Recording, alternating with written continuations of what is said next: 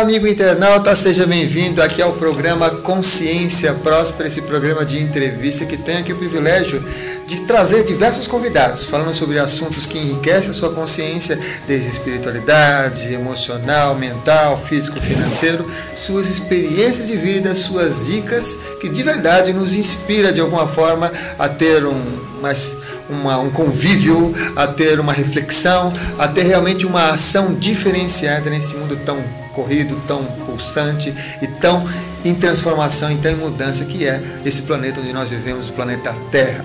E o tema desta edição é Alinhamento Energético Fogo Sagrado com o autor deste livro, Fogo Sagrado, Hernani Fornari, que tem um espaço saúde no Rio de Janeiro. Rio de Janeiro. Estamos aproveitando que ele está aqui em São Paulo. Seja bem-vindo aqui ao estúdio do programa Ah, Consciência obrigado, Próxima. Um prazer. Chegou bem aqui em São Paulo, tranquilo? Muito bem, tranquilo, super feliz. A gente gosta muito de trabalhar aqui em São Paulo. Oh, que ótimo, Muito que bom. ótimo. Vamos começar falando sobre esse livro, ou Uhum. melhor, explicando para as pessoas. Nós tivemos uma edição sobre o alinhamento energético, explicando um pouco para as pessoas o que é o alinhamento energético Fogo Sagrado, o que, que ele traz, né?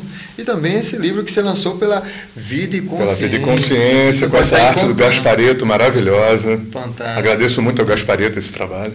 Muito bem. Então, lá, fala um pouquinho sobre o que é o alinhamento energético Fogo Sagrado. Fogo sagrado. Então, é, o que, o que faz a gente sofrer? Né? É um inconsciente cheio de memória velha.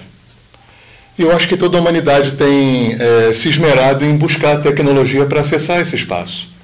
Né? E cada, cada sofrimento que eu experimento, cada limitação que eu experimento está linkada com alguma vivência.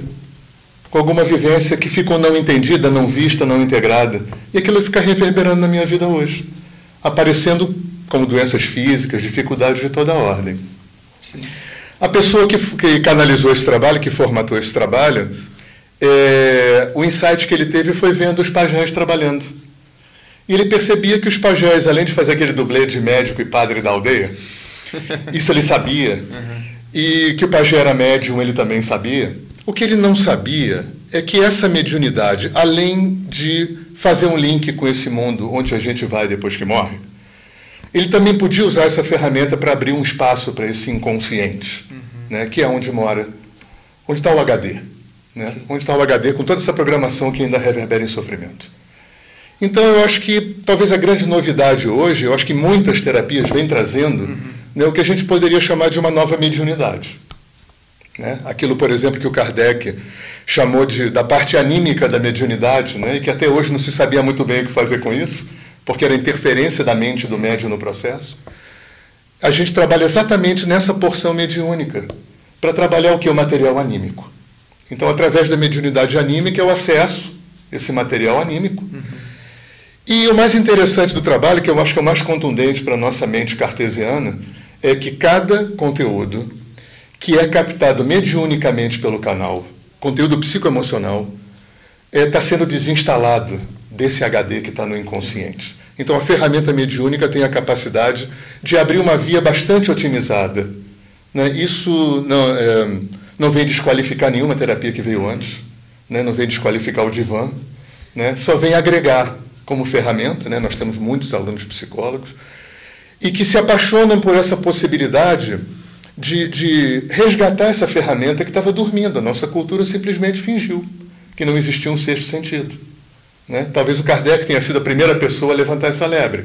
Né? Eu não sou espírita, mas eu tenho muito respeito né? por esse gigante que estava vivendo num tempo mais ou menos parecido com o tempo do Freud, né? dois gigantes vivendo na mesma época. E a gente fala de brincadeira que essas terapias são um casamento do Freud com Kardec. Né? Ou de uma outra forma, né? a mediunidade entrou no, na psicologia, na Uma- terapia. Uma coisa que é interessante, até pegando o gancho nisso que você falou, é que tem uma fala, uma frase do Freud, que é atribuída a Freud, que é bem interessante, relacionado com isso, que você falou de reprogramar, né? E o Freud fala que é, a gente é como um vaso com água suja, né? Que para a gente estar deixando essa água diferenciada, tem que estar colocando constantemente água limpa e com o tempo isso vai se transformando e se transmutando, né? Eu acho que a ideia é essa, né? Se a gente pegar um, um- um axioma oriental, né, comparar o, o, o que, que vem norteando a gente, né? Eu sou culpado e pecador de nascença. O que, que o Oriente vem dizer para a gente quando invade nos anos 70 a nossa cultura? Você é Deus. Só que você não sabe. Uhum. Eu acho que isso cria. Dizer, ou seja, eu não estou aqui para construir alguém que eu não sou. Eu estou aqui para desconstruir tudo que eu não sou. E tudo que eu não sou é o material que está nesse HD, nesse inconsciente que está linkado com experiências de vidas passadas, de gerações passadas, porque a gente traz material genético, a gente traz material kármico, uhum. ok. E agora, muito em função das constelações familiares, a gente sabe que a gente traz material de outras gerações também. Né? E tudo isso pode ser acessado e transmutado de uma forma muito otimizada através da ferramenta mediúnica que a gente aqui chama de canalização. Uhum. Nós sabemos que na, na, no alinhamento energético existe as quatro fases principais. Vamos tentar uhum. então falar um pouquinho para a pessoa ah, que está entendendo, uhum. acompanhando o programa, compreender um pouquinho. A primeira fase que é aquela do bate-papo. O que, que é abordado nesse bate-papo inicial? É, Samuel, eu acho que o terapeuta hoje, em função da emergência planetária, uhum. né, a gente precisa parar de sofrer mais rápido. Né? E o sofrimento, ele é não só uma, um registro que eu trago no meu inconsciente, como também é que tipo de crenças, que tipo de olhar que eu tenho para mim, que tipo de olhar que eu tenho para a vida. Então eu acho que o terapeuta hoje está muito junto do pedagogo. Então essa explicação do trabalho que vem na primeira fase, ela vem atender não só uma explicação, porque a gente precisa recontextualizar a, a, a, a ferramenta mediúnica. Né? Eu não sou uma pessoa exatamente religiosa, então a boa nova é a gente já pode transitar nesse mundo mediúnico sem precisar ser religioso. Né? Nada contra a religião, muito pelo contrário, bacana pra caramba. Mas vem atender a mais gente. Eu atendo ateu, comunista, né? evangélico. Né? Um, um, tipo de público que não, não, olha com bons olhos se você fala médium. Uhum. Né? Então a explicação também vem atender né? O, o Aloísio, o xamã de Oralém, que foi a pessoa que canalizou esse trabalho, ele dizia: Você vai numa terapia poderosa, bacana, ótimo. Mas se você sai por aquela porta, ainda achando que teus pais são culpados pelo teu sofrimento, a terapia funciona pouco. Então eu acho que essa explicação vem criar uma ambiência para que, além de eu passar por um processo poderoso de transmutação desse conteúdo, o meu cliente possa também é, é, acessar outras possibilidades de um olhar diferente para ele e para a vida. Tá? Então, essa primeira fase acho que vem atender a isso. Uma das coisas que é bem interessante em relação a terapias, né? agora sua fala também fez remontar um pesquisador, um praticante, que é o Milton Erickson, que às Sim. vezes ele ficava horas Sim. e horas só conversando. Né? E a conversa tem um poder curativo. Sim, com certeza, com certeza. Muitas vezes a gente explica o trabalho daquela sensação que o atendimento podia terminar ali. Porque tudo que a pessoa precisava era um novo olhar. Uhum. Né? Uma, ouvir uma outra voz, ter uma outra perspectiva. Ter né? uma outra perspectiva. E aí, na segunda parte, é aquela leitura, interpretação Exatamente. desses conteúdos. Né? O, pela ótica do alinhamento uh, energético fogo sagrado, qual é a influência, então, das, uh, das emoções no desenvolvimento das doenças? Ei, olha, imagina que, pra, que você sentia muito antes de pensar. Uhum. E a nossa cultura se constrói toda no pensar, né? Você já sentia na barriga da mãe. E sentir é corporal, sentir está no presente. Então, sentir é, é, o mundo do sentir que conduz a gente. É, o Descartes fez um equívoco delicioso, né? Do penso logo existo. Sim. Talvez sinto logo existo seja mais próprio.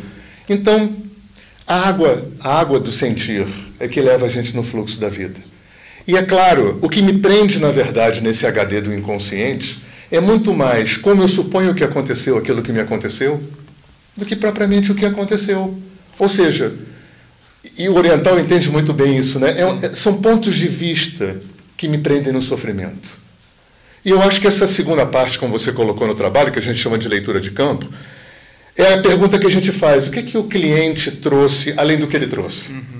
Né? Já que a, a, própria neurolinguística, a neurociência, entende que a ambiência inconsciente, inconsciente é, é interessante, é inconsciente. 90% de ambiente inconsciente. E a gente tem que ser humilde pra caramba, né? Porque não é só 90% de inconsciente. Eu nasci e esqueci tudo. Eu acordo, eu, eu durmo, meu corpo dorme, eu acordo em outra dimensão. Um terço da minha vida eu passo vivendo e não lembro. Quanta coisa acontece nesses mundos, os contratos, né, os distratos, e eu estou preso, às vezes, nessas teias. Então, quando um terapeuta senta para ler, que eu fecho os meus olhos, o que, que eu vou acessar? Imagens e emoções, porque imagem não dá para acessar. Não é? Se a gente compartilha o mesmo inconsciente, eu posso, na minha tela mental, entrar nesse mundo simbólico do inconsciente, como o Dr. Jung é, é, né, trouxe esse insight para gente. E o mundo das emoções, porque tristeza tristeza para o cara no Polo Sul e no Polo Norte. Então, a gente compõe junto com o cliente aquilo que ele trouxe, com aquilo que o inconsciente dele trouxe. Né? Porque talvez aquilo que ele trouxe não seja aquilo que tem que ser trabalhado. Nem tudo que eu preciso eu, eu quero, nem tudo que eu quero eu preciso, e terapia sempre vai no preciso. é, e sempre quando se está na terapia, a gente também quer sempre um pouco da receitinha, né? Do... Não é? Então, assim, a gente quer facilitar, a gente quer mágica, é. né? Cara, mágica não tem. E eu acho que a tendência desses trabalhos, né, que vem do mundo xamânico, que vem do mundo oriental, eu acho que antes de mais nada é recolocar essa corresponsabilidade na minha mão, uhum. né? Fui eu que construí, eu posso desconstruir. Fui eu que criei, eu posso descriar. E assim eu posso ir mexendo nesse material que é fruto de pontos de vista. Né? Lembra, quando a gente era pequeno, não sabia que a gente não era o centro do mundo não sabia que nossos pais não eram perfeitos, não sabia que a maior parte das coisas difíceis que vieram dos pais tinham muito mais a ver com eles e os pais deles. Mas a gente ficou preso nessa história. Uhum. Né? Que bom que a gente pode se soltar. Muito bem. Então nós vamos aí para a terceira fase, que é aquela fase da limpeza e da, da canalização desses processos. Aí eu vou fazer uma pergunta relacionada com essa terceira fase, que é para as pessoas conseguirem entender melhor o que são sanskaras. Ah, que legal. Muito boa pergunta. A gente chama aqui no trabalho sanskaras de corpos energéticos. Sanskaras são registros. Exatamente registros que vão gerar, já que você usou essa terminologia, eu fui instrutor de yoga há muito tempo, sanskaras vão gerar vasanas, que são tendências. Então, esses registros, esses softwares, né, que vão se instalar nesse HD, vão reverberar na minha vida como personalidade e caráter, hábitos, pontos de vista em relação à vida, comportamento, e também, usando, continuando esse essa jargão do yoga, vão gerar o que? Vritis. A qualidade do meu movimento mental. Né? Tudo isso vem desses sanskaras. Uhum. Né? Da forma como eu suponho que aconteceram as experiências e assim elas são enraizadas no meu inconsciente. Agora pensando aqui nessa gravação aqui do programa sobre alinhamento fogo sagrado, se observar essas três fases, me parece, isso é uma reflexão uhum, talvez uhum. simbólica, talvez se eu estiver viajando muito, me corrija. Uhum. Me parece que na primeira fase a pessoa entra em contato com o fogo, o fogo sagrado que ilumina através do diálogo. No segundo, você entra em contato com a água, que é os sentimentos, as vibrações e o conteúdo. me parece que nessa terceira fase a limpeza me remonta sempre a alguma coisa ligada com ar uma coisa invisível, uma coisa que está presente por aí. Correto ou é apenas uma viagem da maionese? Não, viagem boa. viagem boa. boa. Se a gente for é, colocar simbolizando é, conteúdo mental, uhum. né? é claro que a gente não pode dissociar da água do conteúdo Sim. emocional, mas o, o, o Aloísio ou alguém falava uma coisa muito interessante que a minha mente vai de jumbo, mas as minhas emoções vão de bicicleta. Né? Então, bacana. O ar está ligado a esse movimento mental. Né? E esse movimento mental, esse, essa crença é que passa através do canal para desinstalar. Bom, como você falou do Aloysio, vamos fazer outra, outra questão relacionada, falar um pouquinho sobre a egrégora dessa, ah, do Ministério de Cristo, porque isso. tem esse nome. Fala um pouquinho sobre isso para as pessoas também entenderem. É, o Aloysio entrou em contato na juventude dele com essa egrégora, né, com esse corpo de seres de luz que dão suporte para o trabalho, que são seres de linhagens variadas, eu tenho uma tendência a trabalhar muito no que eu chamo de autorreferência. Sim. Eu acho assim, é, guru, anjo, ser de luz, é, não pode me dar nada porque eu já tenho tudo. Mas pode me ajudar a perceber que eu já tenho tudo. Então, a função do Ministério de Cristo nesse trabalho, além dessa, né, porque é muito mais importante do que um ministério de Cristo fora de mim, é, um, é o ministério de Cristo dentro de mim, uhum. aonde essas potências são em mim. E essas potências fora de mim vão se acoplar no meu campo para que eu possa ligar dentro de mim essas potências internas. E se ofereceram para o Luísio, para o xamã de Oralém, para fazer um trabalho que é muito precioso, receber o material emocional e mudar a polaridade desse material. Até porque mais não dá para fazer. Hum. Né? É, só para te dar um exemplo muito rápido aqui. Se eu instalei uma programação de tristeza no meu sistema em função de uma experiência triste, em primeiro lugar, essa tristeza não é quem eu sou essencialmente. Em segundo lugar, enquanto rodar tristeza, não roda alegria porque é binário igual computador. Então, o que é possível fazer? Desinstalar essa programação de tristeza, que não é quem eu sou, ela está ali em função de como eu suponho que aconteceu aquela experiência. Então, acho que toda terapia vai desinstalar esse material, e no nosso caso, isso é verbalizado, para que o cliente possa ver de fora. Isso acho que é um ganho do trabalho maravilhoso. E né, a quarta fase, que é esse, esse, essa fase onde vai trazer para o lado positivo. Que a gente chama de corpo em luz. Então, aquela tristeza que reverberava no meu campo, em função de uma perspectiva que eu tive em relação ao evento que aconteceu, isso é desinstalado, encaminhado para essa dimensão de luz que muda a polaridade e devolve não mais uma tristeza, mas uma alegria através do canal, com uma senha. Com uma senha. E essa senha, aí fazendo um paralelo nessa nossa viagem de elementos, você colocaria então uma coisa do terra, a Não pessoa é? voltar e se aterrar na vida. Exatamente. Vida. Exatamente. Eu acho que o Quem Somos Nós explica muito esse, esse mecanismo, porque hardware que instala software. Uhum. Então, se eu desinstalo um software, é, essa rede de sinapses de neurônios começa a se desconstruir no meu campo. Quando volta o corpo em luz com material curado, uma nova rede de sinapses tem que se construir. Só que neurônios não são eletrônicos. E tem um gap de tempo, um hiato de tempo. E a senha vem cobrir esse hiato de tempo também com uma salvaguarda para que eu não reconstrua aquele material que foi limpo. Uhum. Um dia a senha vai embora, que muleta não tem graça, né? então, mas nesse momento em que essa muleta é importante, né? Como que é que se dá esse processo de surgimento dessa senha ou deste mantra que a pessoa recebe? Exatamente. O que, que é o corpo em luz? O corpo em luz é aquele material em sofrimento e limitação, que a gente chama de corpo energético, são as caras em sofrimento, que voltam na outra polaridade e trazem uma palavra, duas ou três, que é a frequência. Né? É, o cliente não sai com, com um pozinho ou com uma bolinha da homeopatia cheia de energia. Uhum. Ele sai com palavras com a mesma energia. E aí, como é que isso vai funcionar?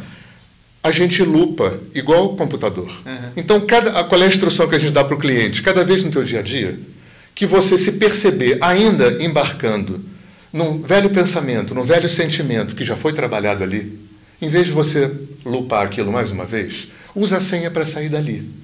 Ou seja, para ajudar o cérebro a estruturar o hardware novo, que vai rodar aquela alegria uhum. que estava rodando como tristeza antes.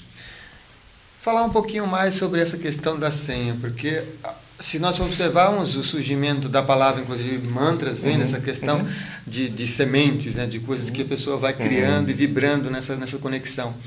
O que, que a pessoa, por exemplo, que está acompanhando a gente via internet, que talvez não tenha a oportunidade de fazer um alinhamento energético pessoalmente com a pessoa, eh, pode fazer para acessar esse conteúdo positivo na vida dela?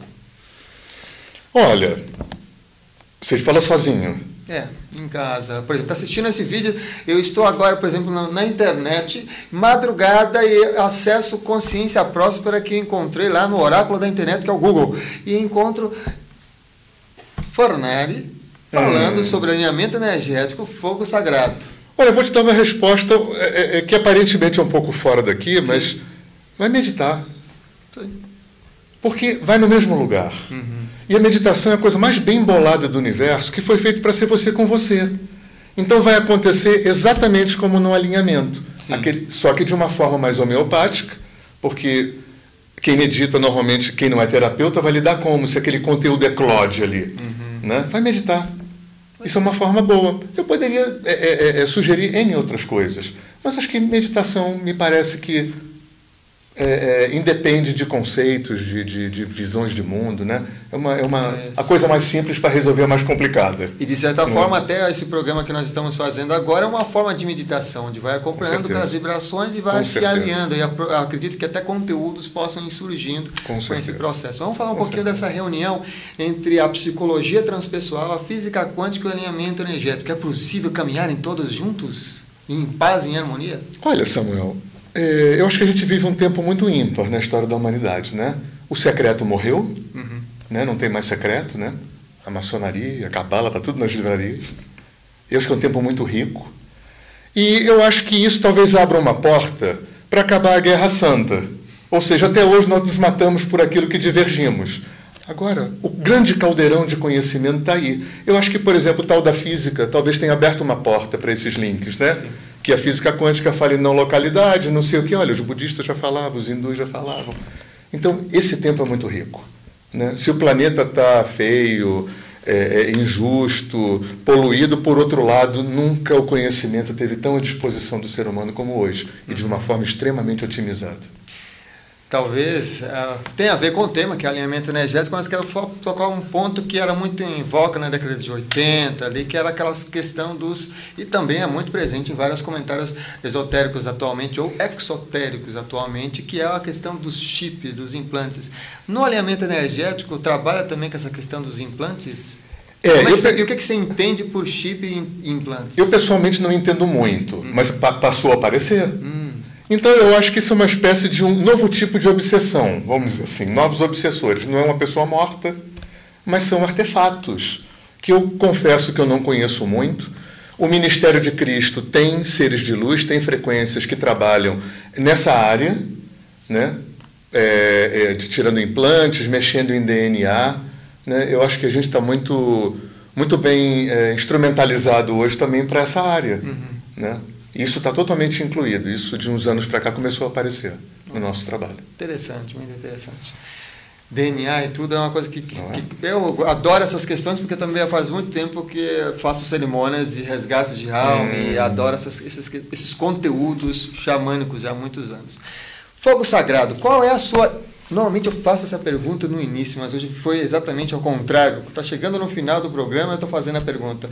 Fogo sagrado, o que é que te levou a essa conexão fogo sagrado? O que, melhor, o que é que te levou a esse caminho da espiritualidade? O que, é que te levou a essa conexão? Eu acho que desde sempre. Eu tive uma avó espírita e, e fui fazer yoga cedo, e, mas sempre o mundo mediúnico lá e eu aqui. E um belo dia isso tudo caiu como um piano de cauda na minha cabeça. E transformou a minha vida. E eu que sempre enchi a boca para dizer que eu era um tijolo. e estou aí, fazendo esse trabalho. Né? Isso, porque isso mudou muito a minha vida. E uma coisa importante falar também, o xamã, quando canalizou o trabalho, o trabalho originalmente se chama alinhamento energético. Sim.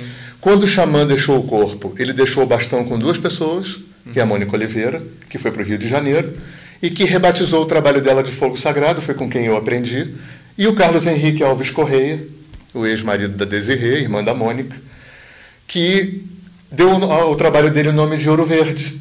E ele e Desirê criaram uma forma de fazer o trabalho com um terapeuta só. Uhum. Né? É, eu, hoje eu dou meu nome ao trabalho alinhamento energético, sem ouro verde, sem fogo sagrado, só por uma questão das pessoas poderem identificar quem é quem. Fogo sagrado é Mônica, uhum. ouro verde é Desirê e o Carlos Henrique. E alinhamento energético sou eu e a Gabi, que é a minha companheira e parceira. Entendi. Mas é o mesmo trabalho, canalizado pela mesma pessoa. Possibilitando novo desenvolvimento e despertar de consciência. Com certeza. E é um prazer você ver aqui, Hernani Fornari, é, aqui no programa, mas antes ainda pedir para você deixar uma mensagem para o nosso amigo internauta, por favor. Amigo internauta, eu vou te sugerir uma coisa que eu aprendi com um grande amigo meu que deixou o corpo na semana passada isso foi um determinante na minha vida. Cada vez que a vida te trouxer um desconforto, um sofrimento através de alguém, de uma coisa, de uma circunstância, em vez de você procurar o culpado, faz duas perguntinhas. Por que, que eu atraí? E o que, que isso que eu atraí tem, vem para me ensinar? Porque vamos, vamos é, ressignificar. O fora está a serviço do dentro. Então vamos parar de tentar mudar o fora para mudar dentro? E vamos entender que mudando dentro a gente muda fora. Então, é, isso parece uma brincadeira, mas isso é profundamente enraizador de um novo olhar para dentro. Por que, que eu atraí? Isso coloca a responsabilidade na minha mão. E o que, que eu tenho que aprender com isso que eu atraí? Isso dá função, porque senão, público amigo, vai acontecer de novo, e de novo, e de novo. Isso tem a capacidade de transformar a nossa vida. Porque aquilo que eu construí, eu posso desconstruir. Todo o meu sofrimento foi construído por mim. Então eu tenho esse poder de desconstruir esse sofrimento. Mas eu tenho que me corresponsabilizar antes, porque senão não vai funcionar. Muito bem. Boa jornada, boa viagem. E nós também agradecemos aqui ao Hernani Fornari, que esteve aqui presente falando sobre alinhamento energético. Vocês que gostaram, podem ir em busca do uhum. livro Fogo Sagrado, ditado pela uhum. Vida e Consciência do Caspareto. E se você gostou, curtiu e quer realmente inspirar outras pessoas, talvez a ouvir, a compartilhar, a se inspirar com a fala que o Fornani trouxe aqui no nosso programa, curta, divulgue e compartilhe nas redes sociais. E espero você. Posso fazer um marketingzinho aqui? Marketing antes de fechar o programa. Tem a continuação do livro, disponibilizado gratuitamente no nosso site. É, é, esse livro é um livro que conta a técnica e a filosofia da técnica, e o segundo livro conta o trabalho a partir da nossa experiência como terapeuta. Está de graça, gratuito para baixar lá no site. Olha aí. Acesse então aí o site do nosso convidado, que está aparecendo todo o tempo enquanto ele estava falando. Coisa você volta aí o vídeo no YouTube e compartilha. Ó, tem esse livro gratuito, tem mais essa fala de quase 30 minutos aqui com esse profissional do alinhamento energético e se inspire. Então, beijo e luz para você e aguardo você numa outra edição do programa Consciência Próxima. Fique sempre com a gente. Até lá. Thank you.